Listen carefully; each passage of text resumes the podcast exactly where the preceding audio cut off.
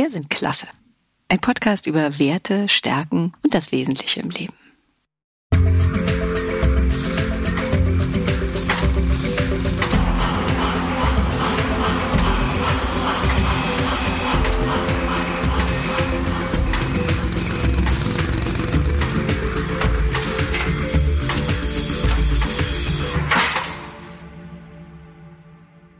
Wir begrüßen euch bei Wir sind Klasse, unserem Podcast zu den wesentlichen Dingen im Leben. Inzwischen können wir schon auf einige Gespräche zurückblicken, beziehungsweise ihr könnt sie anhören. Wir freuen uns ja auch sehr, dass ihr uns immer wieder zuhört und euch immer wieder einschaltet. Inzwischen haben wir schon viele Themen berührt, zum Beispiel Fragen wie, was bedeutet eigentlich die Berufswahl für mein Leben? Wie wechsle ich den Beruf vielleicht, wenn ich nach Jahrzehnten merke, das passt gar nicht zu mir? Bekomme ich dabei Unterstützung? Und von wem? Was passiert mit meiner Erfahrung, wenn ich aus meinem Betrieb ausscheide? Wird meine Lebensleistung überhaupt gewürdigt? Heute freue ich mich auf ein Gespräch mit Ribana. Ribana ist Künstlerin, Mediengestalterin, Designerin. Sie war von Anfang an bei diesem Podcast mit dabei, hat ihn mit konzipiert und auch unser schönes Logo und die Website sind von ihr. Ribana hat ein Buch veröffentlicht und macht auch Unterwäsche. Zusammen mit den Leuten in ihrer WG versucht sie einen anderen sozialen Umgang mit Geld zu finden. Darüber sprechen wir heute. Über Geld aber auch über den Mut zum Risiko, über Selbstständigkeit und Selbstsicherheit. Ich bin, wie immer, Henning Bochert, Literaturübersetzer, Herausgeber, Dozent. Mein Vater war Druckermeister, meine Mutter hat Fremdsprachenkorrespondentin gelernt und dann selbstständig im Einzelhandel gearbeitet.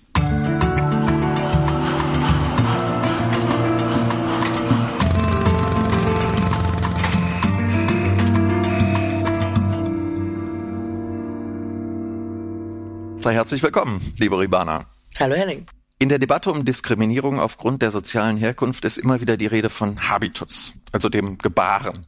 Wie verhalte ich mich? Wie muss ich mich benehmen, um in bestimmten Kreisen nicht aufzufallen? Welche Kodizes habe ich zu erlernen, um als dazugehörig erkannt zu werden? Ich kann vielleicht zum Beispiel reich sein, aber zum Reichsein gehört auch ein bestimmter Geschmack, bestimmte Gesprächsthemen, bestimmte Tabus, Kleidungsstil, vielleicht, aber nicht unbedingt eine gewisse Art von Bildung. Das gilt auch für andere Kreise, zum Beispiel die akademischen. Wie ist es dir ergangen, als du studiert hast? Hast du dich da zu Hause gefühlt? Ich glaube, es war eher ein schleichender Prozess, bis ich zu Gedanken gekommen bin, die mein Gefühl dort beschrieben haben weil der erste Moment war einfach irgendwie aufregend, uh, von zu Hause raus irgendwas anderes machen, mich entschieden haben vor allem, weil es war auf jeden Fall ein sehr langer Prozess, bis ich mich entschieden habe, was ich überhaupt mit meinem Leben anfangen will oder in welche Richtung ich gehen will, ob ich jetzt eine Ausbildung mache oder sonst irgendwas. Und dann habe ich mich in diesem Studium wiedergefunden. Und es war für mich, glaube ich, nochmal ein bisschen abgeschwächter als für andere, weil ich nicht an der Universität nicht Geisteswissenschaften studiert habe, sondern Medienproduktion an der Fachhochschule. Mhm. Und dennoch war ich viel mehr als sonst vorher konfrontiert mit Kindern aus der Bildungsschicht sozusagen. Und hatte das aber noch gar nicht so auf dem Schirm, dass das überhaupt eine Kategorie ist oder dass ich nicht zu dieser Kategorie gehöre. Dann hat sich mein Freundinnenkreis sehr dahin entwickelt, dass ich viel mit Menschen, die Philosophie studiert haben, mit MedizinerInnen, Psychologie, Zeit verbracht habe und habe dann irgendwann gemerkt, dass ich mich bei gewissen Themen und vor allem, wenn es so um Grundwissen geht, mhm. um den Kanon, den man gelesen haben mhm. sollte, dass mir einfach aufgefallen ist, dass ich das halt nicht gemacht habe und mich dann schlecht dafür gefühlt habe, dass ich das einfach nicht getan habe. Und sehr viel später ist mir aufgefallen, dass es halt auch okay ist, dass ich das nicht getan habe, weil es einfach nicht ein Standardwerk in meinem Bereich, in meiner Klasse, in meinem also Umfeld also, war. Du hast dich schlecht gefühlt oder hast du das Gefühl vermittelt bekommen, dass das nicht okay ist so, oder? Nee, ich habe das Gefühl bekommen, dass das normal ist und habe dann versucht zu verstecken, dass ich nicht dazu gehöre. Hm. Okay. Du hast ja auch sogar mehrmals studiert, ne? Also an mehreren Universitäten, mehrere unterschiedliche Studiengänge an verschiedenen Orten. Ja, naja, also ich habe in Kiel den Bachelor gemacht und habe ein Auslandssemester in Istanbul gemacht mhm. und dann äh, in Berlin an der Weißen See mein Master in visuelle Kommunikation. Und natürlich, also es ist eine Kunsthochschule und geht vielleicht ein bisschen mehr in eine philosophische Tiefe auch okay. rein als jetzt der Bachelor, aber dennoch habe ich diese Konfrontation eher in meinem Umfeld mitbekommen, als hm. jetzt direkt im Studium. eher in der Entscheidung, ich begebe mich eine Stufe über mein, naja, mein Arbeiterinnenhaushalt, aus dem mhm. ich herkomme, sozusagen in dem Moment. Ich hatte so ein sehr verwirrendes Jahr. ja, das Findungsjahr. Das große Findungsjahr. Ich habe äh, ein Au-pair-Jahr gemacht nach der Schule. Ich habe auch kein Abitur. Das war auch ein Ding. Alle mhm. meine Freundinnen hatten halt Abitur und ich nur Fachabitur. Also über Realschule, über Waldorfschule, über Realschule zum Fachabitur sozusagen. Mhm. Und war dann ein Jahr in New York und bin dann wiedergekommen und war so, was mache ich denn jetzt? Und habe mich querfeldein beworben für alles Mögliche. Und dann ist es, ja, aufgrund eines Zufalls dann das geworden. Also zuletzt hast du dich für die Kunst entschieden. Ist das eine Entscheidung, die dir leicht gefallen ist? Das ist ja schon eine ganz andere Richtung dann. Mm, ich glaube, wenn ich mehr Stärkung aus meinem Aufwachsen in die Richtung gehabt hätte, familiär oder auch im Umfeld, mehr mit Menschen, die diesen Weg eingeschlagen haben, mhm. konfrontiert wäre, was ich halt überhaupt nicht hatte. Also ich bin in einem Dorf im Emsland aufgewachsen, beziehungsweise Mecklenburg-Vorpommern und dann im Emsland, wo die allermeisten arbeiten halt einfach. Also es gab dieses Modell nicht. Es gab das, Künstler genau. sein war irgendwie super weit weg. Weit das weg, war irgendwas, okay. was man vielleicht im Fernsehen gesehen hat und mhm. wo man hier und da mal munkeln gehört hat, dass jemand eine flippige Tante in Berlin hat. Und was ich gerade dazu noch sagen wollte, dass ich dieses Ideal nicht hatte und ich glaube deswegen mich auch gar nicht getraut hätte, mich direkt an der Kunsthochschule zu bewerben. Das hat ja auch so einen langen Vorlauf, ne? Ja, also wenn ich das immer höre, die Leute machen Mappenkurse, um diese Mappen äh, zusammenzustellen, lange vorher und sich dann da in den Bewerbungsprozess zu begeben. Du musst also, halt richtig doll an dich glauben und das habe ich halt damals nicht. Hm, und trotzdem hast du die Entscheidung so gefällt. Wie ist das gekommen?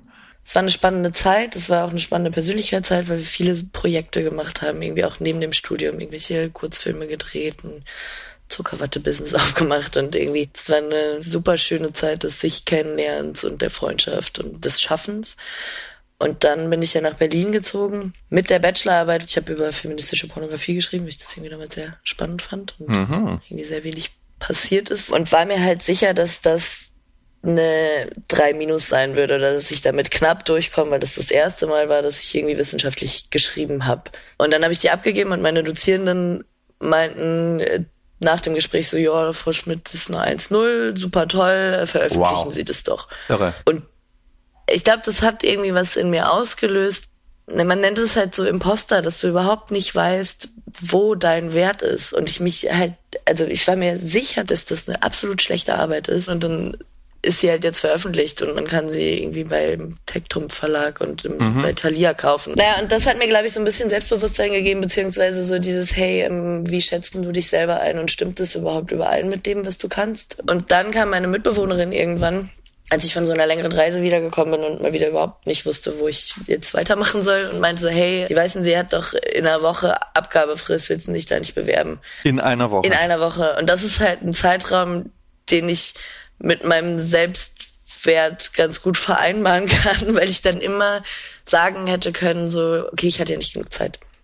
Also du brauchst praktisch die Entschuldigung, sollte es schiefgehen, das hätte ja nicht klappen können. Ja. In einer Woche schafft's keiner oder keine. Und oder also wenn ich jetzt super viel Arbeit da reingesteckt hätte und dann kriege ich eine Absage, das hätte sich doof angefühlt. Hätte ich einfach nicht gemacht. Mhm, verstehe. Weil ich nicht so im Vorhinein plane, glaube ich, oder so. Ähm. Naja, aber was du gerade gesagt hast, also dieses Imposter-Syndrom, dieses Gefühl, dass man eigentlich ein Hochstapler ist oder jemand ist, die etwas vorgibt zu sein, dass man sich nicht am richtigen Ort fühlt, das hat dich ja offenbar begleitet dann in diesen oder lange Zeit, ja. Das begleitet mich auch immer noch. Ja? Also dieses sich nicht richtig einschätzen können und wir haben das irgendwann mal genannt wie so eine Fahrt ohne Leitplanken. Mhm dass man irgendwie unterwegs ist und irgendwie auch sich natürlich entwickeln will, aber dadurch, dass halt so wenig und das ist natürlich jetzt auch sehr katastrophierend ausgedrückt. Natürlich habe ich auch Support von zu Hause, aber meine Mutter zum Beispiel, die feiert alles, die liebt alles, was ich tue und unterstützt es. Und wenn ich aber jetzt aus einem strengeren bildungsbürgerlichen Haus kommen würde, wäre das wahrscheinlich nicht so. Dann wäre das viel kritischer. Meine okay. Mutter ist absolutes Support-Team, egal welche bescheuerte Idee ich mache oder auch nur habe, findet sie das super. Also da reden wir immer wieder drüber. Wo kommt eigentlich die Unterstützung her, die Kraft, um auch Dinge zu wagen, die Mut kosten, die man sich eigentlich nur erträumen kann, aber nicht wirklich vorstellen kann. Ne? Und da braucht man dann Leute wie vielleicht deine Freundin oder eben deine Mutter, die sagen, mach doch mal, versuch doch mal, du schaffst das. Ich glaube an dich. Ja. ja. Und gleichzeitig habe ich aber auch gemerkt, dass ich vielleicht mehr Grenzen gebraucht hätte oder auch brauche, weil ich einfach so sehr und auch immer noch einfach sehr drauf loslebe. Und wenn man mich fragt, was ich beruflich mache, dann sage ich, wenn ich nicht viel reden möchte, sage ich, ich bin Grafikdesignerin, was aber mittlerweile überhaupt gar nicht mehr stimmt. Und sonst gibt's halt irgendwie eine Liste zwischen, ich mache Kunstinstallationen, ich mache soziale Projekte im Kiez, ich mache Grafikdesign, ich drehe Videos, ich mache Fotos, ich mache Szenografie, ich also so. Das ist ja irre. Das, das ist ja sind, total viel. Ja, aber es hat halt kein Ziel. Also ich mache das irgendwie alles und ich glaube, dass das auch damit zu tun hat, dass man sich einfach so ein bisschen aufsplittert, weil man nicht mitbekommen hat, okay, du musst jetzt, es ist so wie sparen. Ich habe nie gelernt, wie man spart. Oder das nie mitbekommen. So, steck das Geld zurück für später. Plane dein Leben für später, arbeite irgendwo drauf hinaus. Wenn du eine Dissertation schreiben willst, dann musst du das und das und das machen. Mhm. Also kümmere dich drum. Also mhm. mach dies. Das hört sich so an, als würdest du eigentlich Dinge erreichen, aber das Gefühl, etwas erreicht zu haben, würde sich nicht einstellen. Ich könnte ja sagen, okay, ich habe jetzt im Sommer ein paar Kunstinstallationen gemacht, das war cool, das hat mir sehr viel Spaß gemacht. Ich gehe jetzt die weiteren Schritte und beantrage Förderung und ja. Das sind ja, also kann man ja als Erfolge verbuchen und darauf aufbauen eigentlich, ne? Aber das meine ich, das, und dann das kommt fühlt sich nicht so an. Ja, dann kommt so eine kleine Stimme rein, die, kennst du das überhaupt wirklich? Der Zweifler. Die Zweiflungsstimme. Ja. Und dann natürlich kommt dann auch irgendwie so ein bisschen so, hey, ist das irgendwie so geldmäßig? Und ja, dann kommen ganz viele Gespräche und am Ende mache ich dann das, was sich halt als nächstes ergibt irgendjemand fragt, ob ich das und das machen kann und ich mache das dann. Aber das kenne ich auch als Selbstständiger im kreativen Bereich, auch künstlerischen Bereich. Du bist ja in einer Situation, wo du immer überlegen musst, was du gerade gesagt hast. Ich brauche das nächste Projekt, hier kommt eins. Kann ich es mir leisten, das nicht zu machen? Ja. Letztlich ist ja. ja immer die Frage. Und dann nimmst du halt alles an. Ne? Und ich meine, deine Laufbahn als Selbstständige beginnt ja in dieser Zeit auch. Ne? Also so, du, du machst schon lange kreative Dinge, aber bisher gab es auch noch eine, ein, Studium und eine Ausbildung und jetzt hast du einen anderen Status. Jetzt bist du selbstständig und da muss man sich irgendwie neu zurechtfinden. Ne? Das ist ja auch ein großer Schritt. Ich meine, es gibt überall Existenzgründungsseminare zu diesem Thema.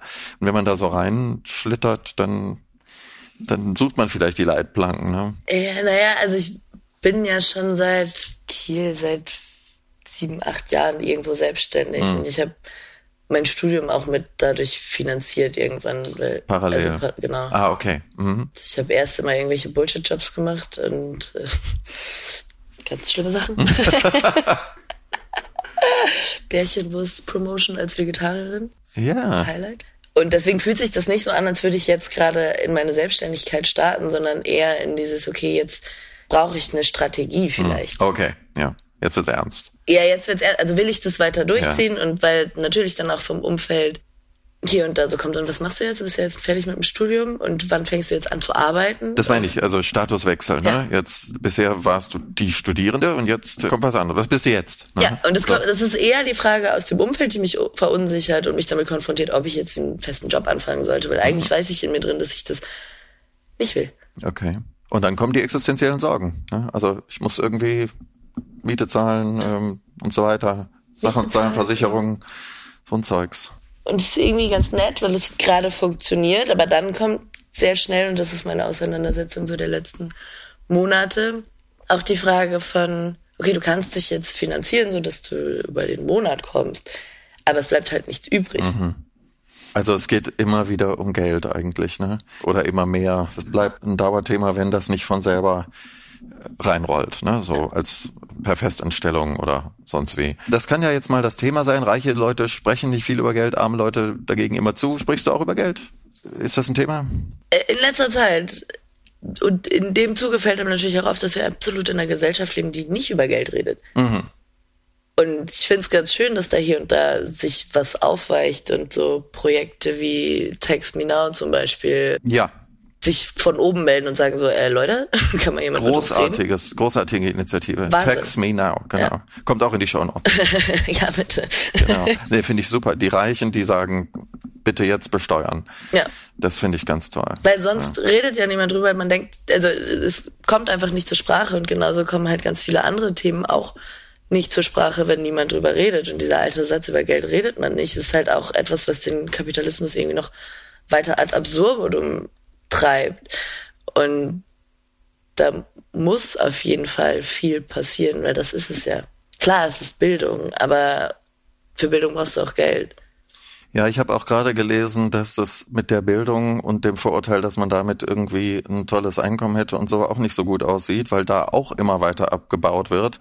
Prekariat in der Wissenschaft sind so Stichworte, die ich da lese. Man glaubt es nicht, wenn man es nicht weiß, aber das sind Themen, die gerade verhandelt werden. Denn auch das ist ein Teil des Kapitalismus. Die Forschung wird einfach immer weiter gestrichen. Die Gelder gehen zurück. Die Stellen gehen zurück. Das Geld und ich, wie definiere ich mich über Geld? Das ist natürlich ein alter Hut, das Geld und so zeigen, dass man es hat mit, mit Uhren, Autos, Whisky, Wohnung, Pferden dass das ein Statussymbol ist. Aber es würde ja eigentlich keiner sagen, für mich ist Geld ein Statussymbol, mit Geld kann ich meine Macht zeigen. Welchen Wert hat Geld für dich? Welche Funktion? Naja, also es hat sich halt sehr verändert, weil ich meine Jugend in diesem sehr katholischen Dorf verbracht habe, wo Geld Status war. Wo du ein dickes Auto gefahren hast und wir halt einen alten Volvo gefahren haben. In diesem Dorf war mir das unangenehm. Mir war unser Auto peinlich irgendwie wollte ich, ich hatte schon Bock auf Geld haben, was auch immer das bedeutet. Und dann bin ich nach New York gegangen und habe für so eine sehr, sehr, sehr reiche Familie gearbeitet als Au pair. Und als ich zurückgekommen bin, hatte ich absolut gar keinen Bock mehr Geld zu haben. Weil die waren halt nicht glücklich. Die haben sich zugeballert mit Materialien und waren ja trotzdem irgendwie vielleicht auch dadurch sehr leer. Und dann hat sich das halt immer mal wieder so verändert, wie ich zu Geld stehen will. Dann hatte ich eine Zeit, wo ich einfach gar keinen Bock auf Geld hatte. Und dann kam eine Zeit, wo ich zu wenig Geld hatte und gemerkt habe, dass mich das absolut einengt. Und jetzt gerade bin ich an einem Punkt, dass mir auffällt, okay, Geld ist schon einfach ein super wichtiges Thema, weil im Gegensatz zu den meisten Menschen in meinem Umfeld ist halt mein tiefster Fall auf die Straße. Ich habe selber nichts gespart. Ich werde nichts Großes erben, vielleicht auf der einen Seite sogar Schulden. Hm. Und die Menschen um mich rum, nicht alle natürlich, aber einige, erben halt dann ein, zwei Häuser oder was, was man alles so erben kann, hm. wenn man so aus Uhrenpferde, Uhrenpferde, Goldbarren, keine Ahnung, irgendwelche Mietshäuser oder sonst irgendwas. Und mich damit auseinanderzusetzen, ist irgendwie spannend bis ätzend. Ja. Jetzt versuchst du dem ja was entgegenzusetzen, also ein anderes Modell. Ne? Also du lebst ja in einer speziellen Situation, eure WG hat einen besonderen Deal, von dem ich so auch vorher noch nicht gehört hatte. Willst du uns das kurz erläutern, wie ihr versucht, da was zu machen, was anders zu machen? Mhm. Also ich wohne mit zehn Erwachsenen und vier Kindern zusammen in einer großen Wohnung und wir haben einen sehr alten Mietvertrag. Das heißt, wir zahlen eh verhältnismäßig zu Berlin sehr wenig Miete. Mhm. Und wir versuchen uns gerade an einem solidarischen Mietkonzept und sind da auch noch nicht komplett fertig mit dem Prozess, weil es auch in dem Moment, in dem man über Geld redet, sich ja wieder neue Problematiken auffächern, weil man das einfach noch nicht so viel getan hat. Und mhm. Unser erstes Treffen zu dem Thema war absolut emotional. Also die Hälfte hat geweint und habe ich erwartet. aber es war auch total zusammenschweißend, weil wir saßen halt so zehnt am Tisch und haben alle erzählt, was wir verdienen, was wir haben, was wir erben werden und das ja war irgendwie ein sehr besonderer Moment. Das Eingemachte ja. habt ihr auf den Tisch gepackt, Wahnsinn. Ja ja, das Eingemachte, das Verpackte, was ja eigentlich total absurd ist. Mhm. Also man redet über so viel, warum redet man nicht darüber? Also wir leben im Kapitalismus, come on. Ja. Let's face it, die Menschen, mit denen ich sehr nahe zusammen wohne, wir haben zwei Wohnungen. Diese vier Erwachsenen sind drei MedizinerInnen und eine Lehrerin. Und das okay.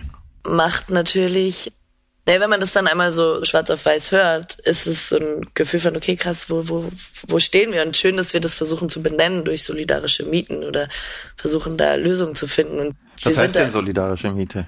Mm, wir sitzen zusammen mit allen und fragen, wer kann wie viel bezahlen. Mhm. Das ist der Durchschnitt. Es gibt ja noch ganz viele andere Konzepte und zum Beispiel das Konzept, dass man das Einkommen offenlegt und guckt, was sind 30 Prozent des Einkommens. Okay das dann zusammenrechnet und schaut, ob das die geforderte Miete mhm. erreicht. Naja, ich weiß nicht, was, was rechnet man mit ein? Rechnet man Erbschaft mit ein? Rechnet man eine Situation mit Kindern mit ein? Rechnet man den gelebten Raum oder den benutzten Quadratmeterraum? Okay, ich verstehe. Da so, gibt es verschiedene Parameter, die da ins Feld geführt werden könnten oder Modelle, ja. wie man da. Da habt ihr euch auf eins geeinigt oder arbeitet noch daran. Wir sind im Prozess und ja. es ist ein emotionaler Prozess. Ja, das glaube ich. Ne? Zumal, ich meine, wir kennen diese Sprüche bei Geld die Freundschaft auf und so. Also da ranzugehen, was so wirklich tief sitzende kulturelle Axiome sind, ja, also wie sich selbst erklärende Naturgesetze, das ist schon sehr ambitioniert, finde ich, ne? Also wie das richtige Leben zu versuchen im falschen Zusammenhang, ne?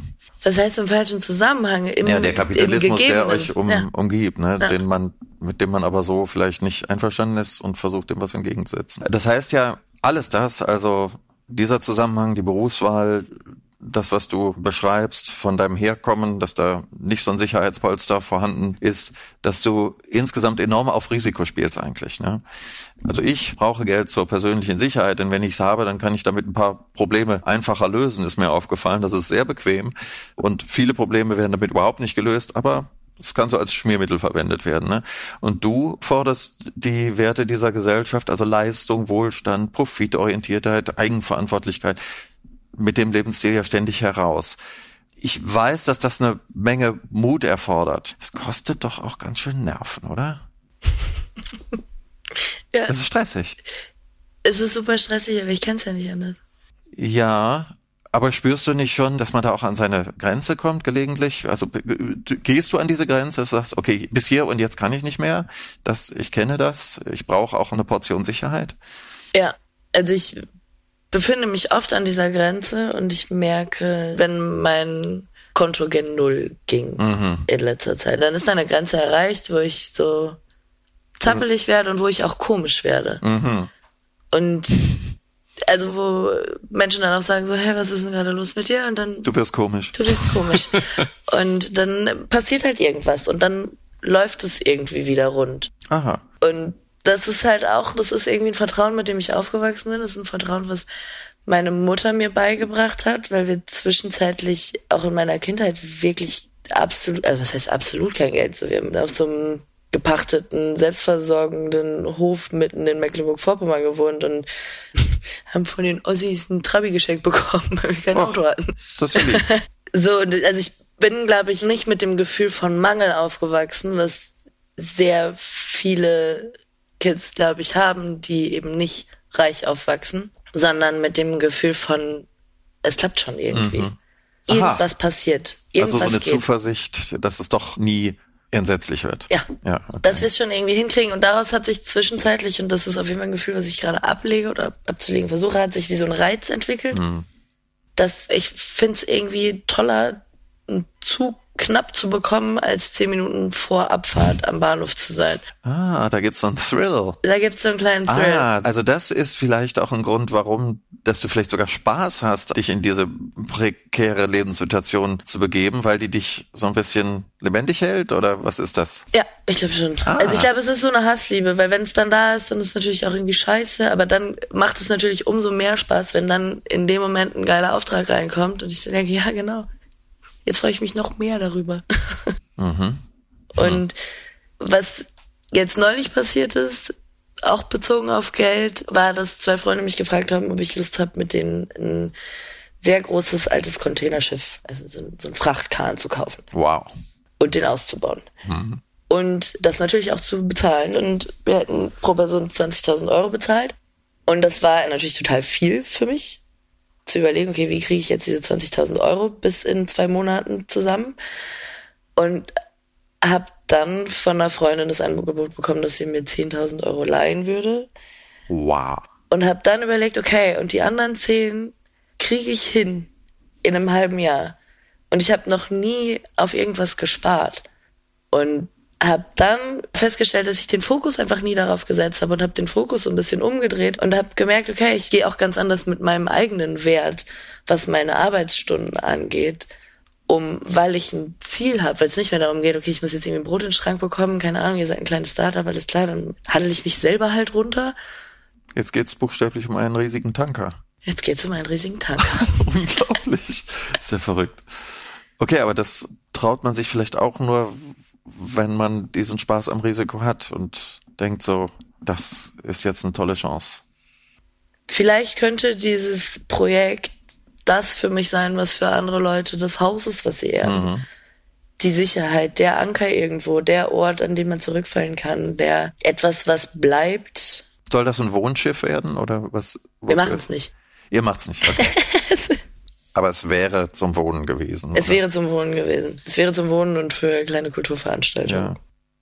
Jetzt bist du ja auf dem harten Grund der Selbstständigkeit gelandet und musst nur Geld verdienen und, wie du gerade gesagt hast, den eigenen Wert anderen gegenüber auch behaupten und bekräftigen und der lässt sich dann auch in Euro irgendwie bemessen. Und das erfordert ja eine Selbstsicherheit, zum Beispiel in der Verhandlung oder auch ein Selbstbewusstsein im Licht anderer oder des Marktes. Wie viel bin ich wert? Wie viel ist meine Leistung wert? Das hast du gerade schon angedeutet. dass es verändert sich also, wenn ich ein Ziel vor Augen habe meine Selbststudie in dem Bereich ist ja noch nicht so alt. Aber ich habe gemerkt, dass es sich durch dieses Ziel verändert hat. Und zwar nicht so, dass ich auf einmal meine Preise absolut hochgeschossen habe, sondern dass ich mich mehr mit Menschen unterhalten habe. Mhm. Und also mich mehr angleiche an das, was ich nehmen sollte. Und das, ja, ich glaube, das hat auch wieder was mit diesem Impostergefühl zu tun. So, okay, was kann ich denn jetzt nehmen. So, ich mache ein Bühnenbild und habe das noch nicht so oft gemacht. Und mhm. dann sage ich direkt im ersten Satz so, ja, nee, ich habe das ja auch noch nicht so oft gemacht. Passt schon, machen wir mal einen anderen Tagessatz. Mhm. Als das, was ich eigentlich nehmen würde, als das, was eigentlich normal wäre, als das, was auch zu meiner Qualifikation passt, bla bla mhm. bla. Also nee, nee. Auch was du Guckt brauchst. euch erst mal ne? an, wie schlecht ich darin bin. Also auch in so Verhandlungen, das passiert schon auch oft. Dann traue ich mich das zu sagen. Allein das, da traue ich mich das zu sagen, was angemessen wäre. Mhm und dann kommt so eine Rückfrage und dann bin ich so, ja, okay, dann machen wir 15 Euro die Stunde weniger, kein Problem. Wow. Ja, ich glaube, diesen Prozess kennen alle Selbstständigen, dass es echt eine Weile dauert, bis man sich so auch damit angefreundet hat, Zahlen zu nennen, die auch dementsprechend, was man braucht, was man gerne hätte auf dem Konto oder auch einfach für die Arbeit, die man tut, sehen muss, sehen möchte, ja. ja. Ja, um sich nicht selbst auszubeuten. Genau. das passiert das, schon auch diese oft. Selbstausbeutung ist ja auch so ein notorischer selbstständigen Trick irgendwie. Ganz merkwürdig. Ne? Dass du jetzt aus dir selbst heraus Privilegien erarbeitet hast, zum Beispiel freie Zeiteinteilung, eigenverantwortliches Gestalten und Arbeiten, das bedeutet ja auch, dass du mit diesen Privilegien nun konfrontiert bist und damit umgehen musst. Du befindest dich in Gesellschaft von Menschen, die dasselbe machen, aber möglicherweise mit anderen Voraussetzungen, mit irgendeinem Sicherheitsnetz viele Menschen in meinem Umfeld gehen einen sichereren Weg mhm. als ich. Gehen den Weg der Festanstellung, gehen den Weg der sicheren Jobs. Also ich muss gerade einen sehr guten Freund denken, der eben aus einem ganz anderen Background kommt und wir aber sehr ähnlich arbeiten, mhm. sozusagen.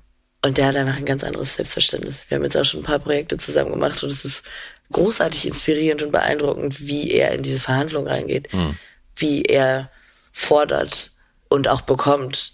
Und also ich lerne da super viel von. Und ich glaube, das ist ja auch der springende Punkt, dass man sich als Selbstständige, naja, man muss sich das halt alles erstmal aneignen. Das ist ja wie so eine Sprache, sich aus seinem eigenen Elternhaus oder aus der eigenen Prägung heraus zu entwickeln. Mhm. Und das macht man ja im besten, indem man sich mit anderen auseinandersetzt und von denen dann lernt, weil woher soll ich sonst lernen? In dieser ja. Selbstständigkeit, wo man sich ja auch schnell irgendwie mal so einigeln kann und gar nicht nach rechts oder links guckt. Ja. Und das hilft mir auf jeden Fall total viel, gerade Projekte zu machen, gemeinsam mit Leuten, von denen ich dann halt einfach da so ein paar Skills lerne. Ja, also mir haben da viel die Verbände geholfen, die Berufsverbände jeweils als Übersetzender, Fachübersetzer, BDÜ oder Literaturübersetzer, VDÜ. Da wird das sehr viel diskutiert und bei den Fachübersetzern gibt es auch wirklich Seminare dazu, ne? Verhandlungssicherheit und so weiter. Wie verhalte ich mich denn eigentlich? Weil alle diese Schwierigkeiten haben. Alle haben lange das Gefühl, ich verkaufe mich unter Wert oder verkaufe ich mich überhaupt unter Wert? Was ist eigentlich mein Wert? Was ist Diese der Wert? Fragen, ja. Also Gibt es da irgendwie so einen Wert? Und tatsächlich gibt's ja Präzedenzfälle, gibt's ja so Durchschnittsorientierungsgrößen zumindest, Hausnummern, ja? ja. Die gibt's und das ist gut, die zu wissen, damit man weiß, damit kann ich mal in die Verhandlung gehen. Ne? Ja. Ja. ja, aber diese Frage nach dem Wert, auch so, wie viel muss ich denn verdienen? Wie viel muss ich zurücklegen wollen? Was brauche ich zum Leben? Was brauche ich für später? Das bringt einem ja niemand bei. Ja. Also mir hat das niemand beigebracht. Und dann frage ich mich manchmal so, haben andere das beigebracht bekommen? Warum haben andere irgendwie ein, ein Sparbuch noch irgendwo rumliegen oder einen Bausparvertrag oder haben Geld zur Seite geschafft, setzen sich mit ETFs auseinander. Also klar, mittlerweile ist es ja toll, man kann sich ja alles draufhelfen, was man nicht weiß. Ja. Und deswegen ist es natürlich auch irgendwie jetzt nicht so ein super ziehendes Argument, aber das sind halt, ich habe Sparen halt gelernt als man spart an etwas. Du gehst in den Supermarkt und da gibt's ein Angebot, da sparen wir. Ja. So. Und das ist ja absurd. Mhm. Und ich glaube, dass das ein großer Unterschied ist. Ob man aus einer Familie kommt, die sich mit Geld auseinandersetzt, in dem Sinne, dass es immer knapp ist, dass man sparen muss, einsparen muss. Oder ob man aus einer Familie kommt, wo es darum geht, Geld zur Seite zu schaffen und das zu sparen und das mehr werden zu lassen. Ja. Stimmt. Und dass das beides sparen heißt, finde ich ganz schön absurd. Stimmt, das ist ein unterschiedlicher Vorgang. Zu diesem Projekt, du bist ja von Anfang an bei dem Projekt dabei, du hast bei dem Konzept mitgeredet, hast unser hübsches Logo und die Website gestaltet. Für mich ist das inzwischen so, dass die Beschäftigung mit dem Thema soziale Klasse viele Antworten geliefert hat, zu denen ich zuvor noch nicht mal die Frage hätte formulieren können. Ich kann mich in mancher Hinsicht besser einordnen und verstehen. Geht's dir auch so damit? Ja, absolut. Ja. Also, als Yvonne mich gefragt hat, ob ich Lust hätte, bei ihrem neuen Projekt auch wieder mitzumachen, wusste ich ja noch gar nicht, worum es geht. Und ihre zweite Frage war, was meine Eltern so beruflich machen. Und als ich dann erzählte, dass mein Vater lange Lkw-Fahrer war, hat sie sich total gefreut. Und dann war ich so ein bisschen irritiert davon, weil das ja nicht die allererste Reaktion ist, die man erwartet. Und dann hat sie von dem Projekt erzählt und das war schon so ein, na, wie so ein Stein, der ins Rollen gekommen ist, mich damit auseinanderzusetzen und mir auch diese Fragen, die ich mir nie gestellt habe, zu beantworten. Oder dass es einen Grund dafür geben könnte, dass ich mich in manchen Milieus und manchen Situationen einfach unsicherer fühle oder gefühlt habe. Und dass es dafür einen Namen gibt und dass ich damit nicht, was heißt nicht alleine bin, aber dass es vielleicht nicht unbedingt nur daran liegt, dass ich dumm bin. Ja. Weil ich ganz lange dachte, ich bin einfach dumm. Mhm. Und ich muss das verstecken. Und den Zahn, ich fühle mich schon auch immer noch manchmal richtig dumm, aber der große Zahn wurde auf jeden Fall durch die Auseinandersetzung damit gezogen und ich hoffe, und es scheint ja auch gerade so zu sein, dass das Projekt die Zahnärztin für weitere sein kann, weil es wird Zeit. Okay. Ich glaube, das hat die Sache wunderbar abgerundet. Sind wir wieder am Anfang zurückgekommen. Und ich danke dir sehr für das Gespräch. Prima. Vielen ich Dank. danke dir. Danke für die Einladung. Ja, wir freuen uns, wenn ihr auch beim nächsten Mal wieder dabei seid. Es kommen noch einige Folgen nach dieser. Ihr findet alles auf unserer Website www.wirsindklasse.com. Das war Ribana und ich bin Henning Bochert. Bis zum nächsten Mal. Tschüss. Ciao.